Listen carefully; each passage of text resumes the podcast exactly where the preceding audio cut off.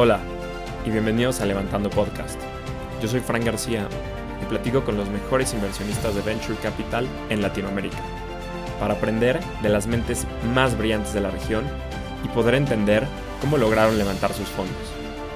A través de conversaciones, los inversionistas compartirán sus principales aprendizajes dentro de la industria de Venture Capital.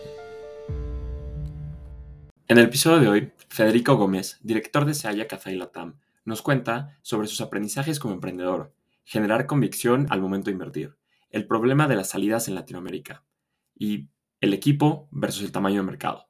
Además, nos platica sobre el mejor momento de montar un consejo en un startup. Una de las formas en la que los fondos de Venture Capital apoyan a las startups de su portafolio es a través de alianzas. Y una de las alianzas que me ha funcionado de maravilla es con Amazon Web Services. Gracias a las alianzas que tiene AWS for Startups con otros fondos de Venture Capital en Latinoamérica, he podido ayudar a las startups de mi portafolio con créditos de hasta 100 mil dólares.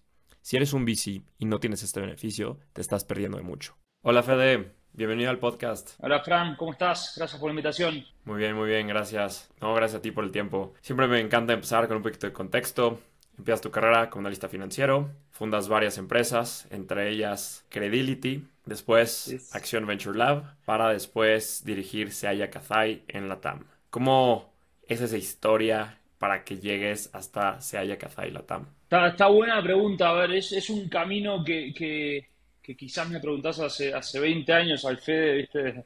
De, de, universidad y no, no tenía planeado terminar acá pero es un camino que si voy mirando para atrás y juntando las piezas, digo, es el lugar donde quiero, quiero estar y es el lugar donde quiero estar por, por muchos años más, ¿no? Eh, yo soy ingeniero industrial, eh, digo que nunca trabajé ingeniero porque ya terminando la carrera arranqué en finanzas y es un mundo que, que me encantó. Arranqué primero trabajando en, Trade Finance eh, y, y, ya me metí en ese mundo financiero y quise pegar el salto a como un mundo mucho más profundo de finanzas y me metí a hacer M&A en, en, en que, que, que, es uno de los bancos más grandes de, la región en lo que es M&A puro. Eh, así que desde la oficina de Buenos Aires mirábamos casi toda la región, eh, excluyendo a, México y Brasil, eh, y yo ocupado de la parte de energía, ¿no? Así que bueno, eso creo que fue lo, lo más cercano a que hice como, como ingeniero industrial, pero es una, una super experiencia, ¿no? Estuve, estuve unos años ahí haciendo, haciendo colimba, como decimos, ¿no? En Argentina, haciendo realmente, metiendo muchas horas, pero aprendiendo, aprendiendo muchísimo de gente súper capacitada. Eh, y es un trabajo que con unos 24 o 25 años te da una exposición gigante, ¿no? Porque estás ayudando a cerrar deals de varios cientos de millones de dólares, sentándote con CEOs de empresa eh, y ayudándolos a, a, tomar las decisiones más importantes de su carrera, capaz que la compra o la venta de una empresa, ¿no? Así que como, como inicio de carrera, la verdad que es un lugar que súper eh, recomiendo. No sé si hacer carrera toda la vida en banca de inversión, no sé si es fácil aguantarlo, ¿no? Pero como inicio de carrera, eh, para banca, para, perdón, para PC o para emprendimientos o para consultoría, creo que es una, una gran base. Eh, así que luego un par de años ahí digo, bueno, quiero, quiero emprender, ¿no? Esto Estamos hablando de año 2013, 2014 en Argentina, otro mundo de venture capital muchísimo menos desarrollado todavía que ahora, donde empezábamos a ver los, los primeros héroes, por así decirlo, ¿no? Marcos Galperín, eh, Alex Oxenford, pero todavía era un sistema que un ecosistema que faltaba mucho desarrollarse. Y ahí con, con un compañero de banca decidimos hacer la primera empresa eh, pensando más como banquero que como emprendedor, ¿no? Eh, fundamos una empresa llamada Nepal de, bebidas funcionales, o sea, nada más alejado de lo que hago hoy o de lo que hacía en su momento. Eh, desarrollamos como el primer relaxation drink de Argentina.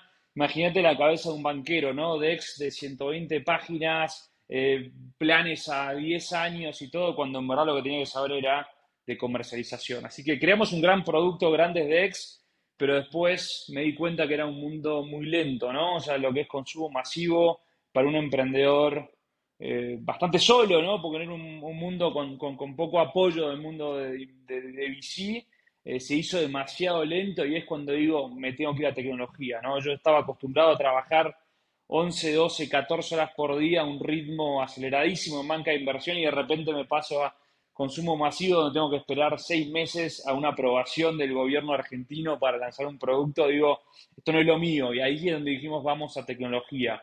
Así que ahí en el medio, probando bastante distintos modelos, metiéndome en tecnología, empezando a trabajar con developers por primera vez en mi vida. Lo hice más que nada de la mano de, Venture Builders o Venture Studios, que si te digo hoy creo que es uno de los grandes errores que, hice en este camino. Es un modelo que, la verdad que no, recomiendo mucho, pero que me permitió de saltar de ese mundo más analógico a un mundo digital, ¿no?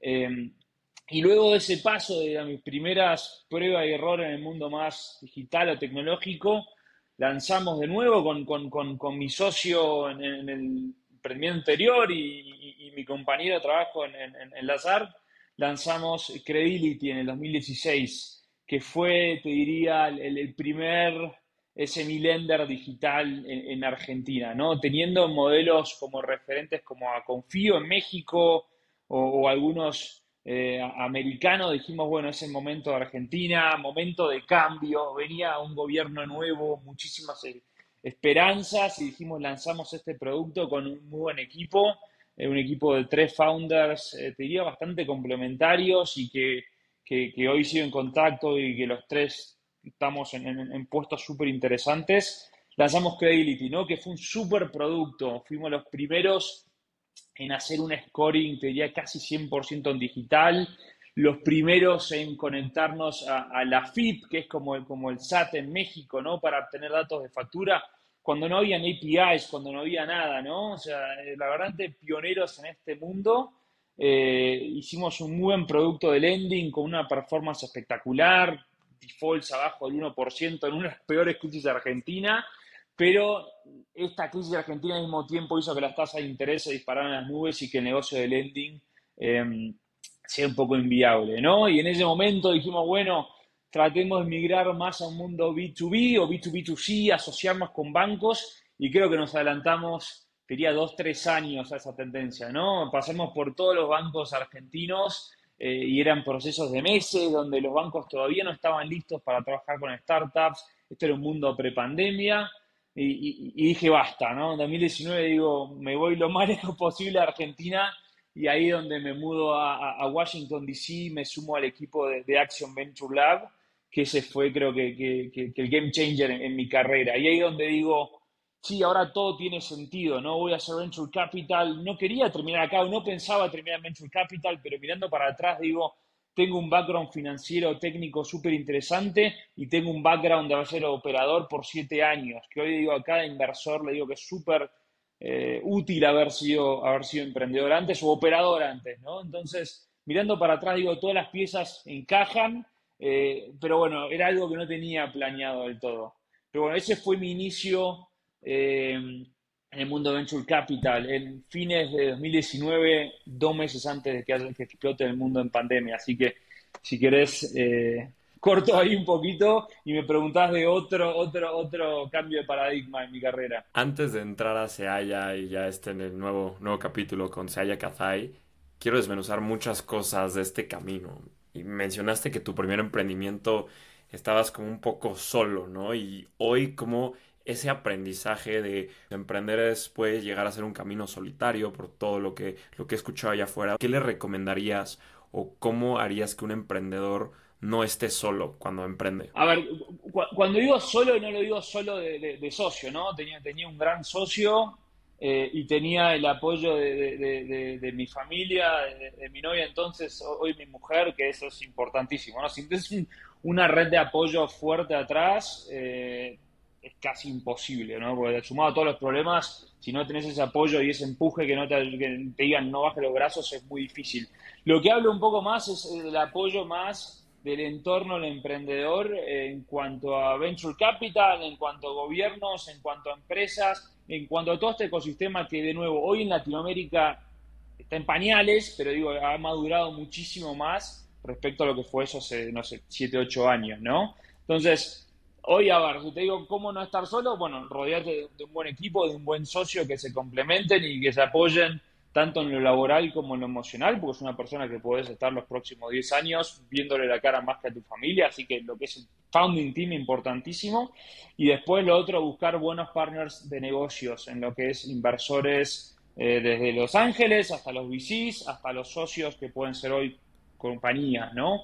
Entonces, hay un ecosistema que antes creo que no existía que hoy se, evolucionó muchísimo. Como emprendedor, ¿cómo te aseguras que ese partner, ese potencial ángel inversionista, VC, vaya a ser un buen socio? O sea, si, volvieras a emprender otra vez y levantaras VC, ¿qué te enfocarías en buscar ese partner ideal? Ah, bueno, esa es una gran pregunta y, está muy bueno cuando vas a un emprendedor y que te, está pichando él, pero al mismo tiempo tenés que picharle, ¿no? Cuando ves que te hace preguntas, decís, es un emprendedor realmente sabe eh, y, que está buscando el partner para próximos años y no está solo buscando dinero. Entonces, si yo me paro, bueno, cambia mucho si es, un ángel, si es un VC, pero un poco generalizando es básicamente en qué ha trabajado y puedes ver su portafolio, eh, a ver si tiene algo de, conocimiento en el sector donde estás trabajando.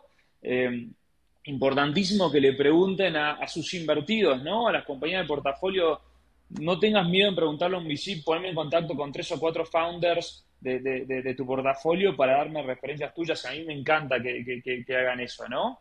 Eh, y después preguntarle, a ver, muchos VCs decimos que somos hands-on o muchos VCs dicen que son hands-on. Realmente demostrarlo, ¿qué haces, no? Digo, ¿en qué ayudaste a tal empresa o a tal otra? Y, mostrarlo con, casos. Cada cuánto te voy a poder llamar, te voy a poder molestar.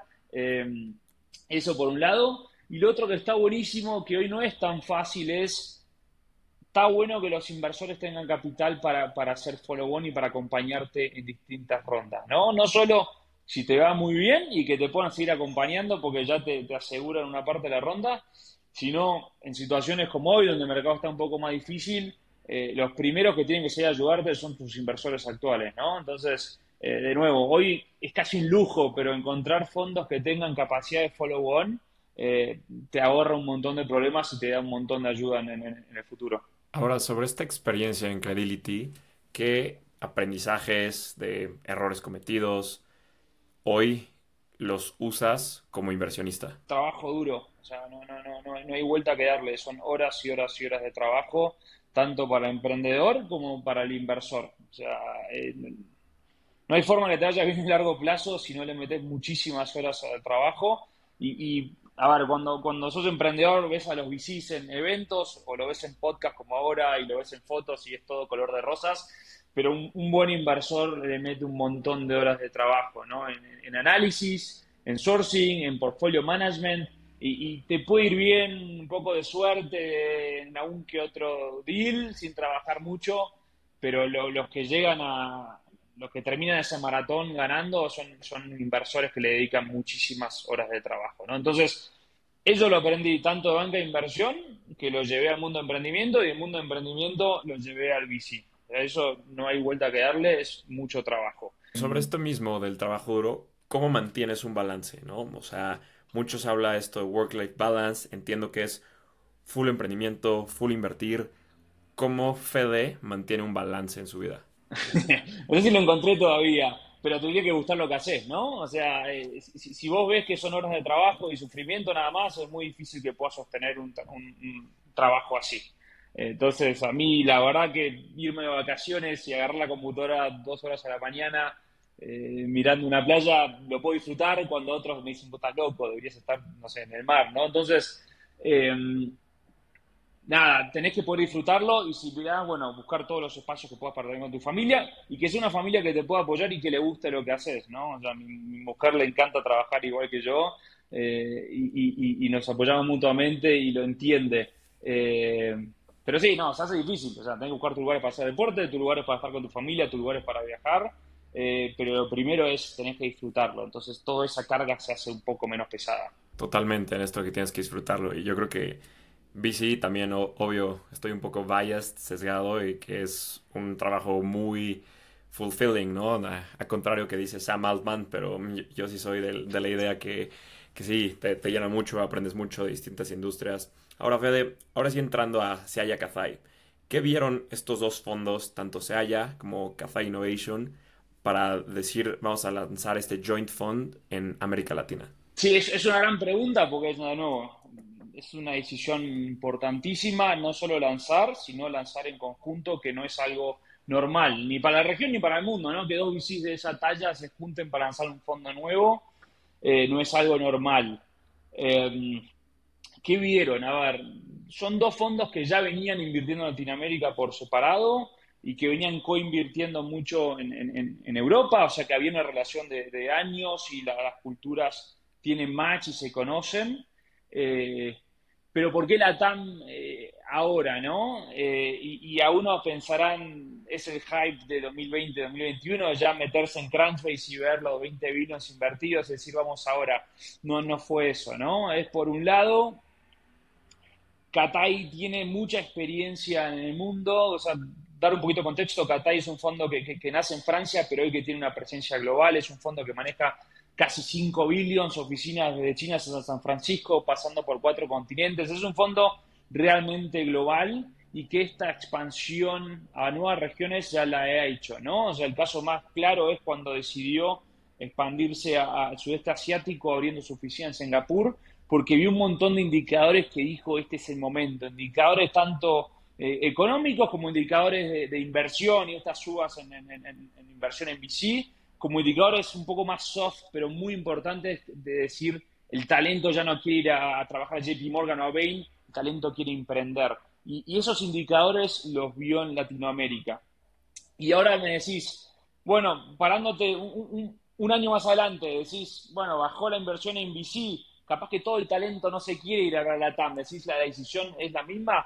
Sí, es la misma. y la razón detrás de eso es que estamos convencidísimos que en Latinoamérica eh, hay, oportunidades o problemas estructurales, llamarlo como quieras, que solo se van a arreglar con tecnología, ¿no? O sea, la, baja penetración de la banca, la baja penetración de la educación, la baja penetración del seguro o, de la salud, son todas cosas que sin tecnología no se van a arreglar y que necesitan de startups para ayudar a arreglarlas. O sea, que era, el momento ideal donde vimos ese talento que quiere ir al mundo de startups, con un ecosistema que madura, con estas oportunidades que van a estar ahí. Así que ellos los que dijeron, ahora es el momento de entrar y hacer double down en la región. ya veníamos invirtiendo desde oficinas desde Europa y de Estados Unidos en Latinoamérica. Ahora dijimos, queremos estar en Latinoamérica, queremos ser un player mucho más relevante y tener un equipo local.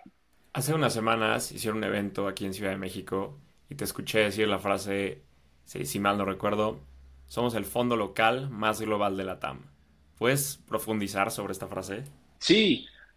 Eh, a ver, somos un poco lo que te digo, o sea, tenemos oficinas en, todo el mundo y ahora con, la oficina de Latinoamérica como que cerramos ese círculo y es, queremos ser el fondo local, o sea, con un equipo local y una presencia local y este network con emprendedores y fondos locales y estar acá eh, yo emprendí en Latinoamérica, Pablo, que es otro de los partners del fondo, emprendió en Latinoamérica, o sea que tenemos esa presencia, ese network local, pero queremos ser esa puerta al mundo, ¿no? Estamos buscando invertir en startups que nacen en Latinoamérica, pero con el potencial de llevarlas al mundo, de crecer. Que eso es algo que, que te diría años atrás no era tan posible y hoy con la tecnología y con la calidad de emprendedores que hay es muchísimo más posible. Y esta red de oficinas que te cuento y esta experiencia de haber invertido en exterior es lo que nos permite hacer eso, ¿no? O sea, toda nuestra tesis está alrededor de ayudar a emprendedores de Latinoamérica a pegar el salto hacia otras regiones. Empezaste a invertir con acción desde un fondo de venture capital y ¿qué te gustaría haber sabido en ese momento que ya sabes el día de hoy? Sí, fue, fue, fue, fue mi primera experiencia como inversor fue una gran apuesta del partner de acción en su momento, porque si veías a los perfiles de acción eran todos Ivy League y venían de consultoría, banca de inversión y yo venía de básicamente fundir dos o tres empresas, eh, no tengo un MBA y fue una gran apuesta. Eh, em, y, te diría que, fue una, una, buena apuesta mirándolo hoy porque creo que hice buenas inversiones y, yo no me daba cuenta de todo el valor que podía agregar como, como ex emprendedor, ¿no? O sea, la, experiencia operando y la empatía que tengo con, los emprendedores y el tiempo que les dedico y todo, es algo que, me parece súper útil para el mundo de, de, de, de inversor.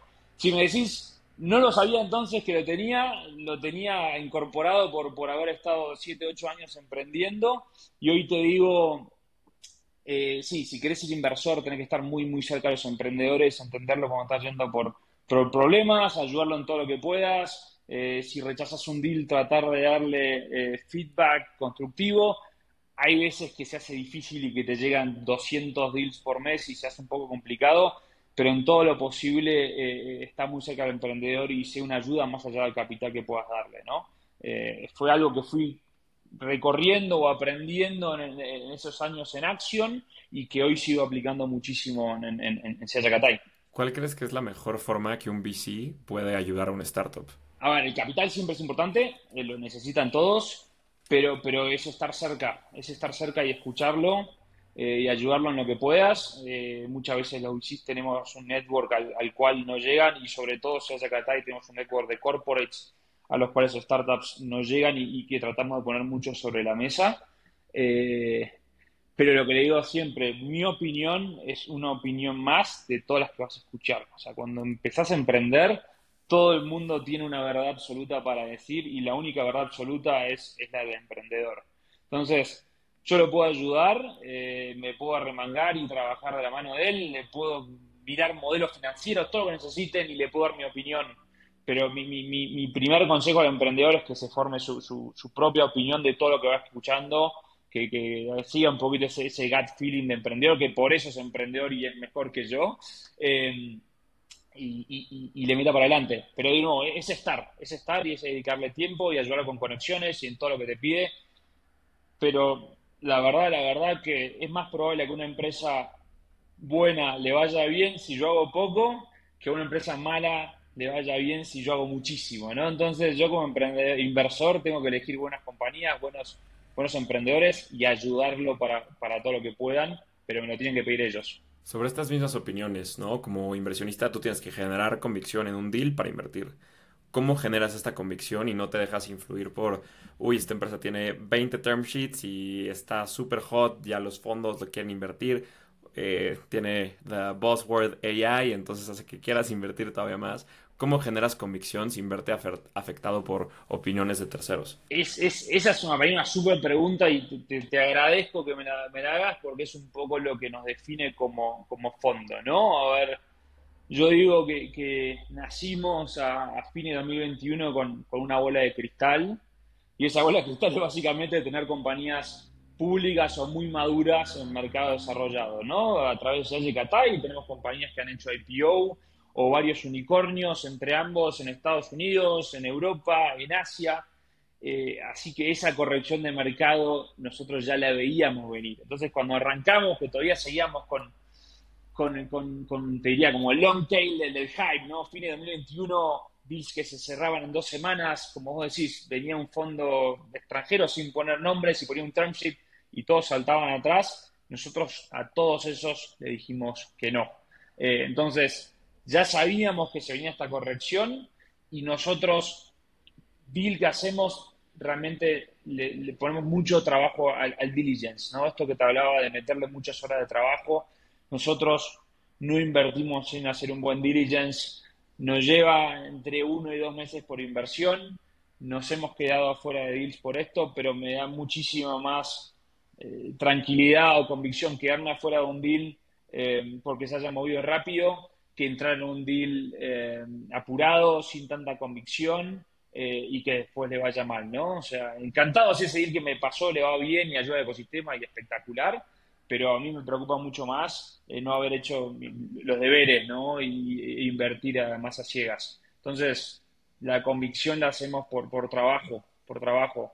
Eh, y, te, voy a decir algo, nosotros, incluso cuando somos followers, eh, la decisión ya está tomada de invertir o no antes que aparezca el, lead investor. Por supuesto que si después viene con, unos términos muy distintos a lo que buscamos, podemos decir que no, pero no somos el fondo que, decimos llamame cuando tengas un lead y ahí, vemos. Esa, nosotros, desde el día que nos gusta un deal, avanzamos hasta, las, hasta la última lo llevamos hasta un IC o un pre-IC, eh, incluso hasta que aparezca el, lead investor. Así que eso, eso nos genera convicción de, por sí, no, no, no estar escuchando a, todos antes de tomar la decisión.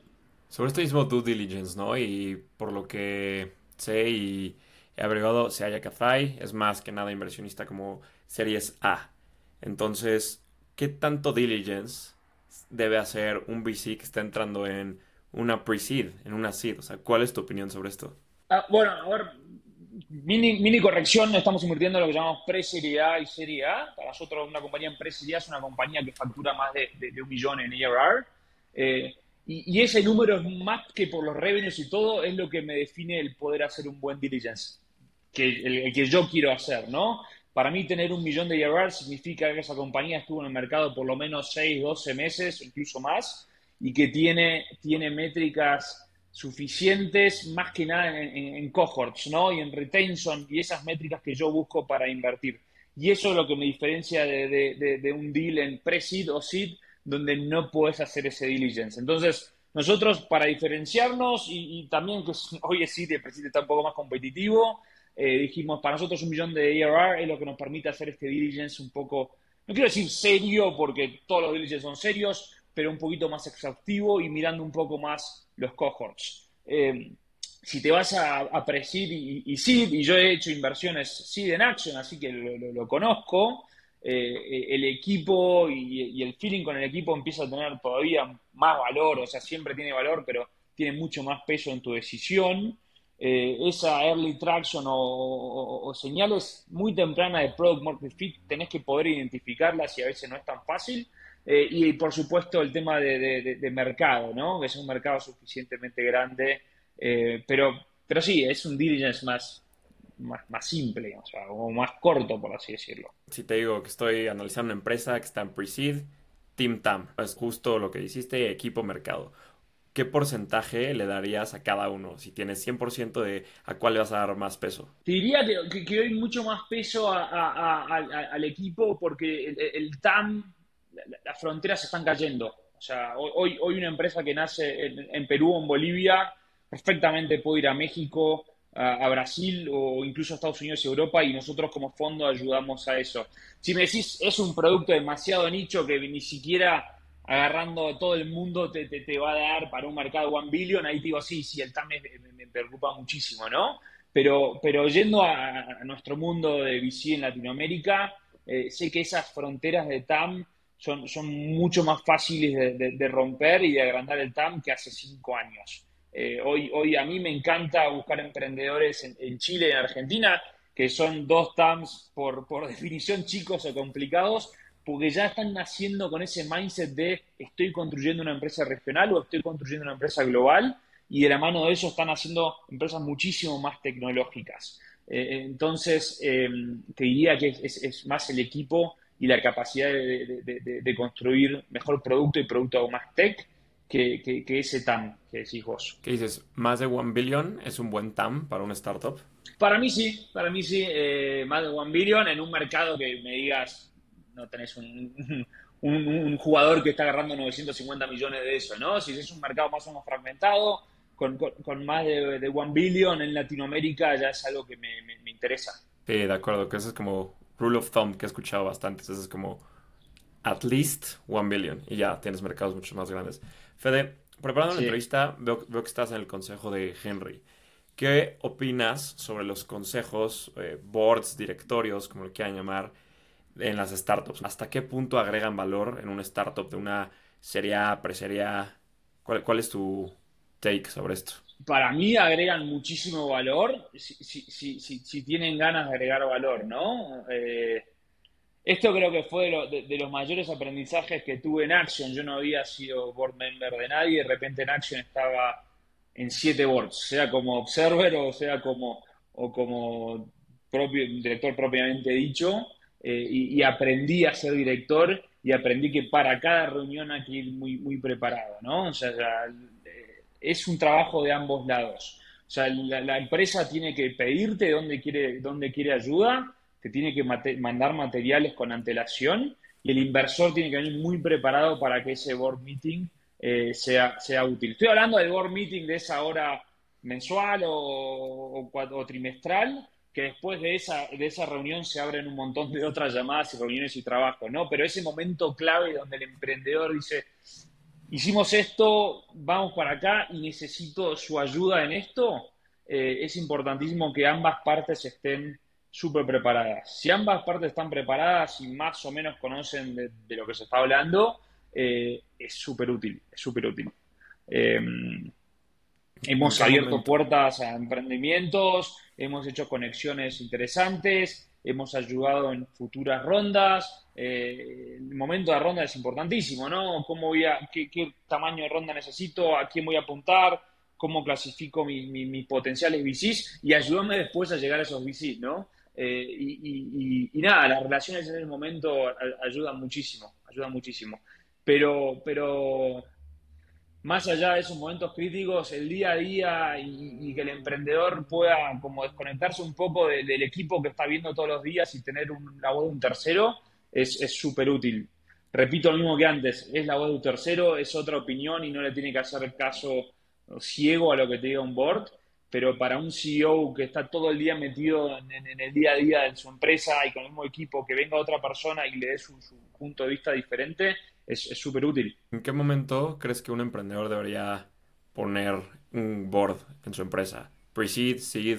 ¿Sería antes de levantar una de estas rondas? Para mí, eh, y un poco en lo que vi mi experiencia, es eh, en la Serie A se forma el, board propiamente dicho. Y, yo si fuera eh, emprendedor no aceptaría un board member antes que eso.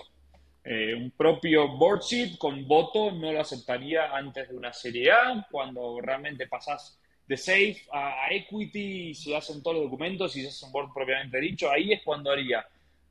Pero antes de eso, en pre y seed, eh, yo súper recomiendo el tema de tener observers, juntarse una vez por mes o una vez cada tres meses con tus inversores o incluso con independientes que te ayuden a, nada, a cranear ideas y ayudarte a dónde va el negocio. Eh, y yo veo muchas veces que, los emprendedores, incluso algunos inversores, son un poco celosos en, invitar a, observers. Y es algo que, no recomiendo para nada, ¿no? O sea, no hablo de tener 15 observers, ¿no? Pero en un board de 3, 4 personas, sumar dos o tres más observers con, buenas ideas y con buena experiencia, me parece súper útil.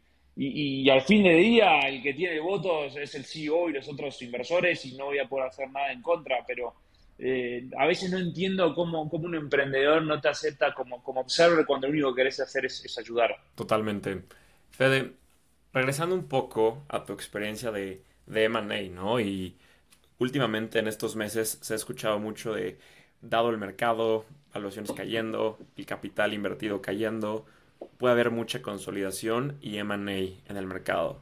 O sea, ¿crees que veremos eso en los próximos meses, años en Latinoamérica, que se consoliden muchas empresas y que haya muchas fusiones y, adquisiciones entre empresas, digamos, no, no, no exits enormes, sino como a nivel más, más, pequeño? ¿Qué ves sobre esto? Sí, sí, a ver, está pasando, está pasando mucho más que antes y estoy seguro que va a seguir pasando pero es un manejo un poco distinto al que yo hacía en, banca e inversión en momentos eh, más, positivos, ¿no? Yo veía más, me compro esta empresa porque lo está haciendo buenísimo y me la sumo y tengo un valor agregado y todo. Creo que van a haber mucho manejo entre startups, de startups que le va bien y están muy capitalizadas, con startups que no le está yendo muy bien y que, que están aprovechando esta situación para comprar a mejores evaluaciones o, hacer a hires o cosas así. O sea, no son eh,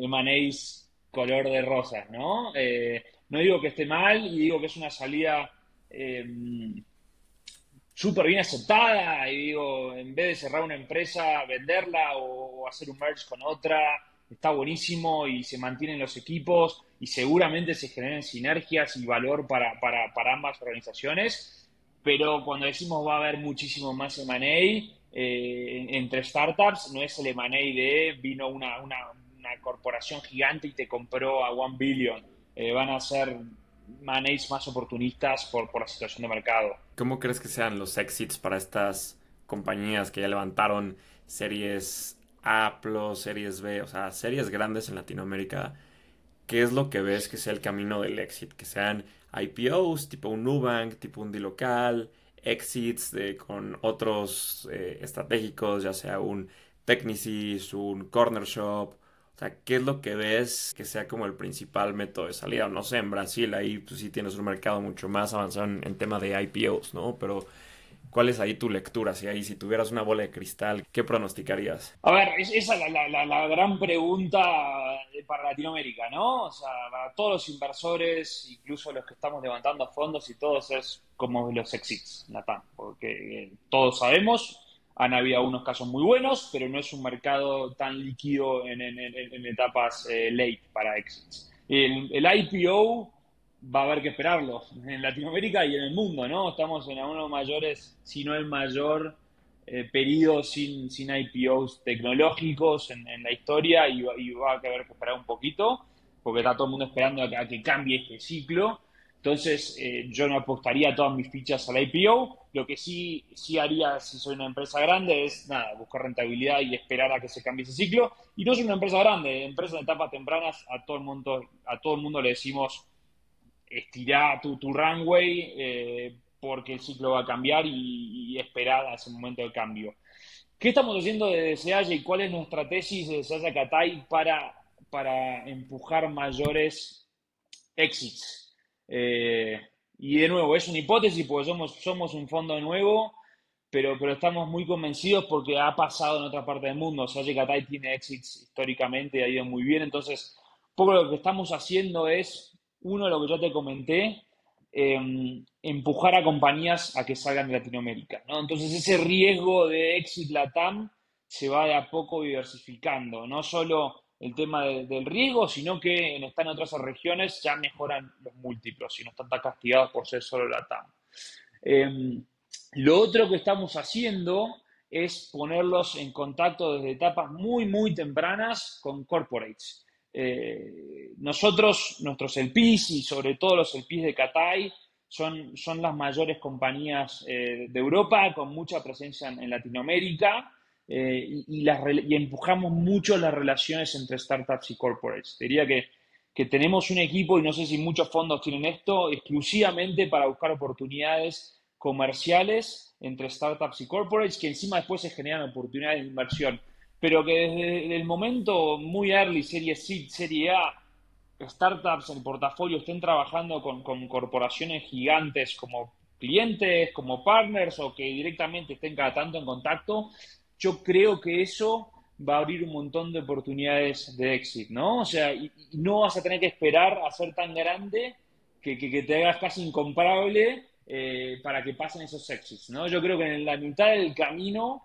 eh, se van a empezar a dar eh, M&As buenos, positivos entre corporates y, startups por el hecho de estar trabajando de etapas mucho más tempranas. Em, y, lo tercero que estamos haciendo desde SEAY Catay, y, un poco lo que te mencionaba al principio, nosotros tenemos capacidades de follow-on bastante grandes, ¿no? Desde el fondo de, LATAM acompañamos en series pre-A, quizás hasta una serie B, pero después SEAYA tiene un fondo de, de 300 millones de euros Em, de sostenibilidad con una tesis global y Catay tiene un fondo de 1 billion para series, te diría B y C, también con una tesis global, ¿no? Entonces, si bien son otros vehículos, nuestras startups desde el día uno tienen abiertas las puertas a esos fondos, ¿no? Entonces, eh, estamos convencidos que las empresas que le vayan le vaya bien las vamos a poder seguir apoyando en sus siguientes etapas hasta llegar hasta, hasta, el, querido IPO, ¿no? O hasta el, querido M&A. Entonces,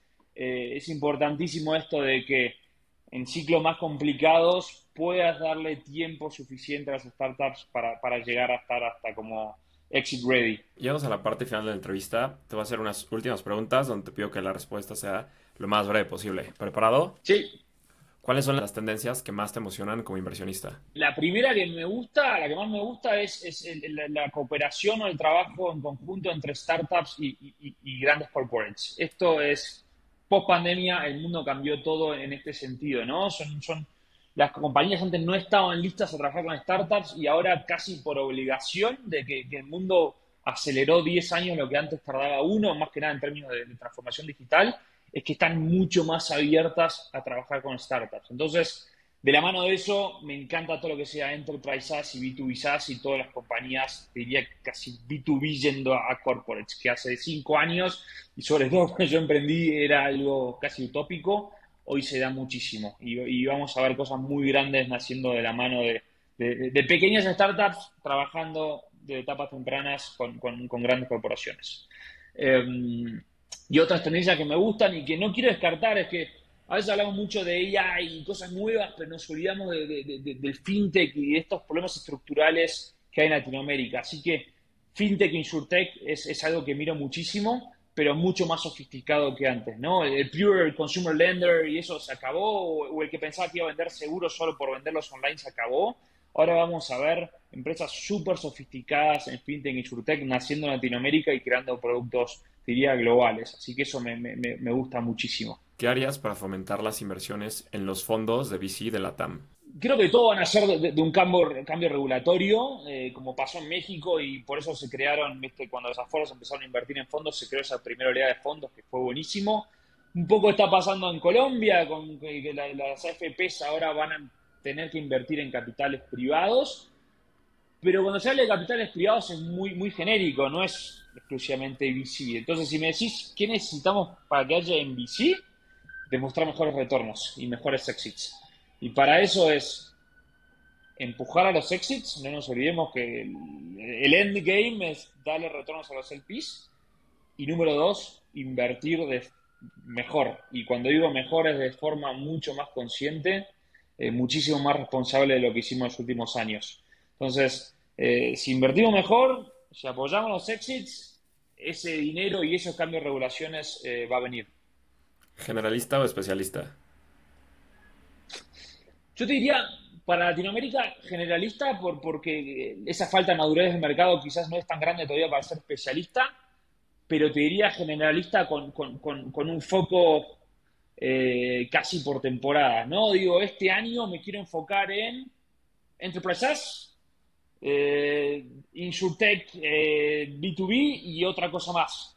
o sea, sigo siendo generalista y nuestro fondo generalista porque si viene una buena oportunidad, la vamos a analizar y hay, métricas y cosas de una startup que son generales a cualquier sector, ¿no? Si es un super equipo está buenísimo, si tiene métricas de crecimiento espectaculares, aplica a todos, pero como inversor creo que tenés que conocer un poco más de 3, 4, 5 sectores poder adelantarte a tendencias y salir a buscar proactivamente esas empresas, ¿no? Porque si no te vas a nubular por todo lo que hay, porque hay muchísimo, eh, y te vas a quedar sin hacer nada. Entonces, de nuevo, generalista, buscando proactivamente algunos modelos o algunos sectores, pero abierto que se aparezca una oportunidad buena, eh, no dejarla pasar. ¿Qué consejo le darías a un first time fund manager?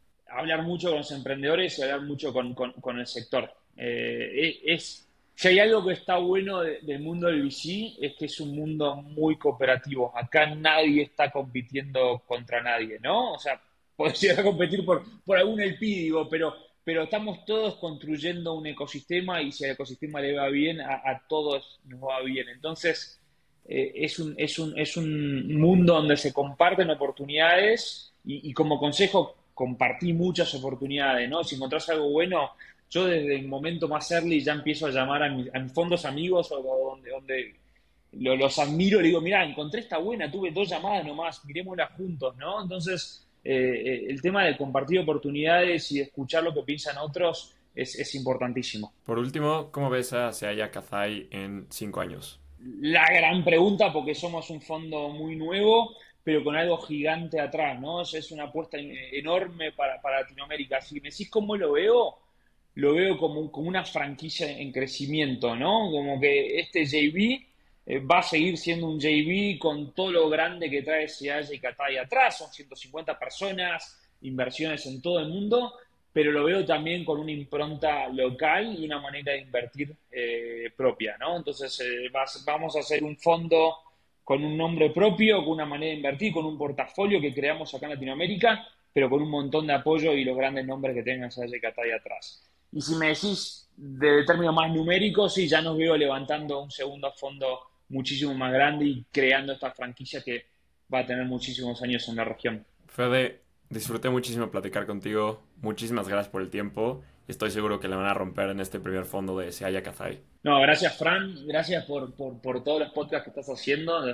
el podcast que más escucho en Latinoamérica, así que nada, gracias por todo lo que sea el ecosistema y, es esto que te digo, ¿no? Entre, entre, todos nos ayudamos y vamos creando este ecosistema que le falta muchísimo todavía a Latinoamérica, así que nada, encantado que haya más gente como vos, como nosotros y como todos los que estamos empezando a crear en Latinoamérica, así que no, mil gracias por el tiempo.